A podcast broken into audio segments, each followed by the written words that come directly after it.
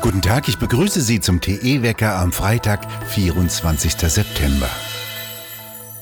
Im Internet kursiert eine so wörtlich Liste der 250 größten Menschenfeinde. Bei vielen von denen würde eigentlich nur eine Entnahme helfen, so steht dort und weiter wörtlich, so macht man das auch mit gefährlichen Tieren, die Siedlungen zu nahe kommen. Auf dieser Liste stehen Kritiker der Flüchtlingspolitik sowie andere, die die Corona-Politik kritisieren oder auch die Energiewende sowie Schauspieler, Politiker, Journalisten, Publizisten. ZDF-Mitarbeiter Böhmermann hat mit solchen Listen begonnen. Viele der Namen auf der Liste der nun so bezeichneten 250 Menschenfeinde stammen auch von seinen Listen. Seitdem hat Roland Tichy beispielsweise mehrere Morddrohungen erhalten. Böhmermann schießt selbst nicht, schreibt Roland Tichy auf der Webseite von DE.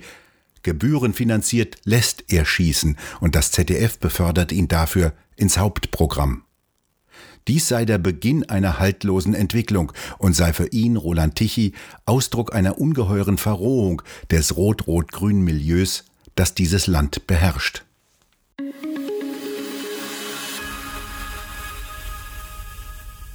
Heute streiken, wenn man diesen Ausdruck in dem Zusammenhang überhaupt verwenden darf, Fridays for Future Anhänger in verschiedenen Städten.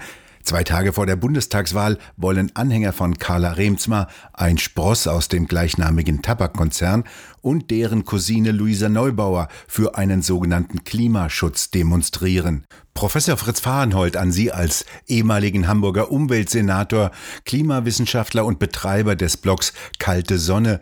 Kann man denn für das Klima überhaupt streiken? Naja, also man will Aufmerksamkeit erzeugen, aber in Wirklichkeit müsste man Aufmerksamkeit erzeugen in den Ländern, die auch tatsächlich äh, CO2 maßgeblich emittieren. Deutschland mit einem Beitrag von zwei Prozent zu bestreiken, äh, wäre totaler Blödsinn, hilft nichts. Selbst wenn wir morgen aufhören würden, würde sich das Klima davon nicht beeindrucken lassen und von dem Streik erst recht nicht. Sieben Meter sollen die Meeresspiegel nach den neuesten Warnmeldungen ansteigen. Was ist denn davon zu halten? Na, das ist natürlich völliger Unfug.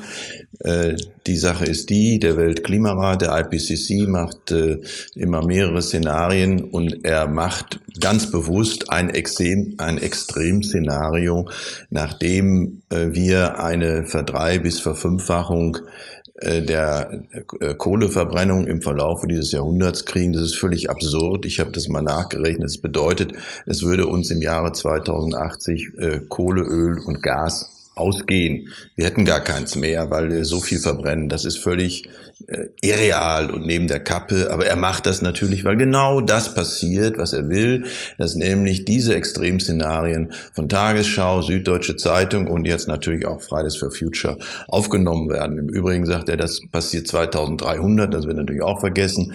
Aber die sieben Meter sind völlig irreal.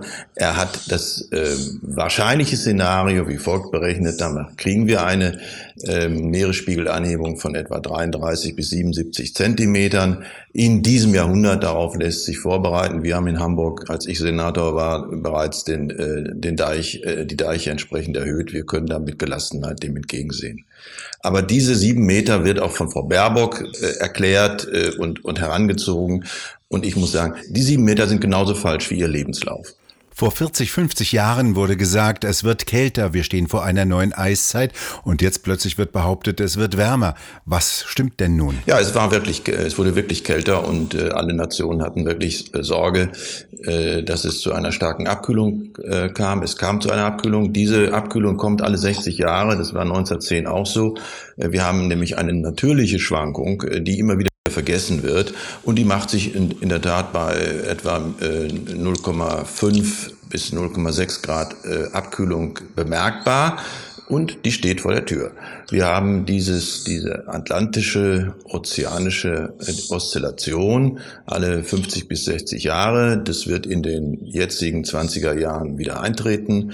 Und insofern bin ich äh, relativ entspannt, was in den nächsten zehn Jahren passiert. Das wird allenfalls eine Seitwärtsbewegung der Temperatur geben. Das sagen auch viele Klimaforscher, die wissen, was da passiert.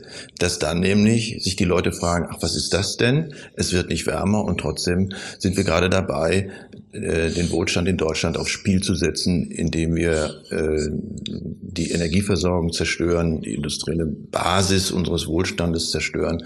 Das wird eine spannende Entwicklung werden. Und dann werden wir doch mal die Freitagsdemonstranten, die sind dann ja auch fünf Jahre klüger geworden, daran erinnern, was sie für einen Unfug am 23. September in äh, Deutschland gemacht haben.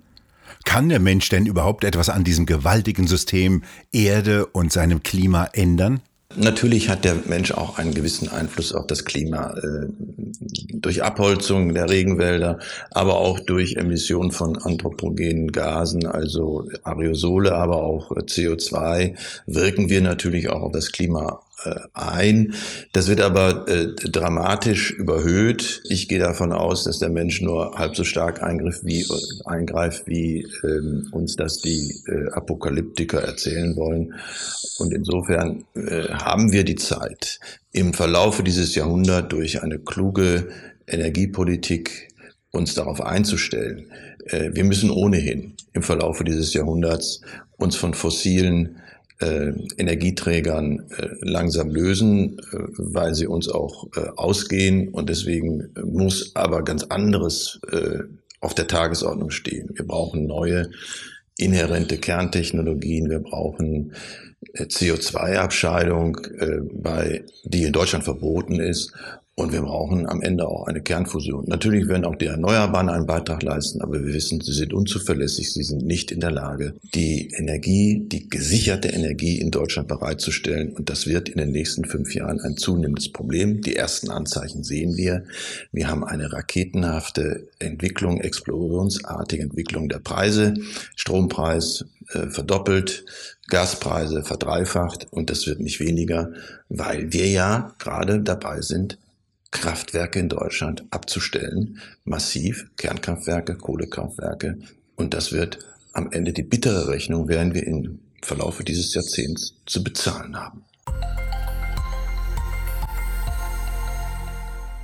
Auch wenn sie aus Afrika stammten, unsere Vorfahren waren offenbar kältetoleranter als gedacht, denn auf dem Balkan überstanden sie vor rund 45.000 Jahren ein subarktisches Klima mit 10 bis 15 Grad niedrigeren Temperaturen als heute. Es war ähnlich frostig wie heute im Norden Skandinaviens oder Russlands. Das ergaben jetzt neue Analysen und das werfe auch ein ganz neues Licht auf die Anpassungsfähigkeit und Ausbreitung unserer Art, so die Forscher in dem wissenschaftlichen Fachmagazin Science Advances. Zwei bayerische Bundestagskandidatinnen wollen, dass Windräder näher an Wohnsiedlungen gebaut werden dürfen. Bisher besteht eine sogenannte 10H-Regel, nach der Windräder mindestens zehnmal so weit von Wohnhäusern entfernt stehen müssen, wie sie hoch sind. Ein 200 Meter hohes Windrad muss also mindestens zwei Kilometer Abstand einhalten. Die SPD-Bundestagskandidatinnen Knorr König aus München und Wagner aus Regensburg legten nach eigenen Angaben Verfassungsbeschwerde ein. Das Gericht solle die 10H-Regel für nichtig erklären, denn nur so könnten mehr Windräder gebaut und die Energiewende geschafft werden, meinen die beiden SPD-Kandidatinnen. Ministerpräsident Söder selbst hält übrigens an der 10H-Regel fest. Bis Ende dieses Jahres werden rund 38 Milliarden Euro aus der deutschen Staatskasse nach Brüssel überwiesen. Das sind rund 6,1 Milliarden Euro oder 19 Prozent mehr als im vergangenen Jahr. Deutschland muss wesentlich jene Zahlungen mit ausgleichen, die durch den Austritt Großbritanniens aus der EU fehlen. Das waren 11,7 Milliarden Euro. Nach Deutschland war Großbritannien der zweitgrößte Nettozahler in die EU. Wenige Tage vor der Bundestagswahl schlagen Deutschlands Großunternehmen Alarm. Ihnen ist aufgefallen, dass sich Klimapolitik und sogenannte Dekarbonisierung auf die Arbeitsplätze auswirken und Millionen von Jobs kosten. 26 Großunternehmen, darunter BASF, Bosch, Deutsche Bahn, Henkel und Siemens, fordern jetzt in einer Allianz der Chancen eine neue Arbeitsmarktpolitik. Aufgrund der Transformation drohe vielen Beschäftigten der Verlust ihrer Arbeit. Der soziale Frieden liege ihr besonders am Herzen, sagt etwa Ariane Reinhardt von Continental. Es gehe um neue Perspektiven, gesagt wird aber nicht, um welche. Industriearbeiter sollten zu Altenpflegern umgeschult werden, schlägt beispielsweise die Allianz vor. In der Praxis bedeutet dies, gut bezahlte Industriearbeitsplätze verschwinden hierzulande, billige sollen eingeführt werden. In der Schweiz kündigt die Präsidentin der Schweizerischen Volkspartei SVP Winterthur ihre Arbeitsstelle aus Protest gegen Corona-Zwangsmaßnahmen. Nach Angaben der Schweizer Zeitung Landbote arbeitete die SVP-Präsidentin Maria Wegelin bei dem Winterthurer Science Center Technorama. Dessen Direktor will freiwillig eine Zertifikatspflicht für das Personal einführen. Wegelin ist nicht gegen Corona geimpft. Die prominente Politikerin der SVP Winterthur lehnt eine Pflicht, sich regelmäßig zertifizieren zu lassen, ab. Sie habe ihre Einstellung dazu und trage die Konsequenzen, sagte sie. In Großbritannien schließt BP eine Reihe ihrer 1200 Tankstellen. Sie können nicht mehr beliefert werden, weil es keine Lkw-Fahrer für Tanklaster gibt. Der Mangel an Lkw-Fahrern hat bereits dazu geführt, dass Supermärkte in ganz Großbritannien ihre Regale nicht mehr regelmäßig auffüllen können. Der Mangel an Arbeitskräften behindert auch die britische Lebensmittelindustrie. Grundnahrungsmittel wie Milch und Brot werden knapp. Auch in Deutschland haben bereits Schlachthöfe schließen müssen, weil Arbeitskräfte fehlen. Hier wurden in diesem Jahr auf Betreiben der SPD die sogenannten Werkverträge in der Fleischindustrie verboten.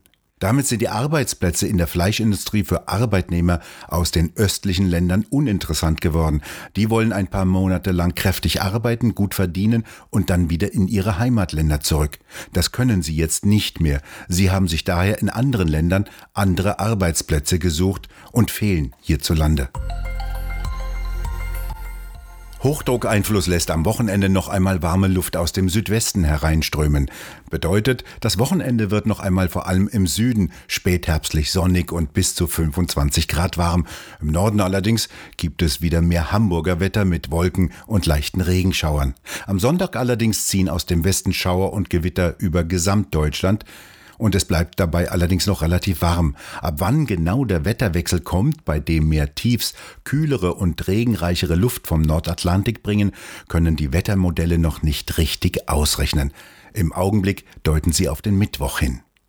Am Sonntagabend jedenfalls laden wir Sie ein zu Tichys Einblick. Wir bringen live ab 17.30 Uhr alle Ergebnisse und Nachrichten, Hintergründen und Debatten zur Bundestagswahl mit kundigen Gästen. Denn wir finden, dieser wichtige Abend kann unmöglich in den Händen des zwangsgebührenfinanzierten öffentlich-rechtlichen Rundfunks bleiben.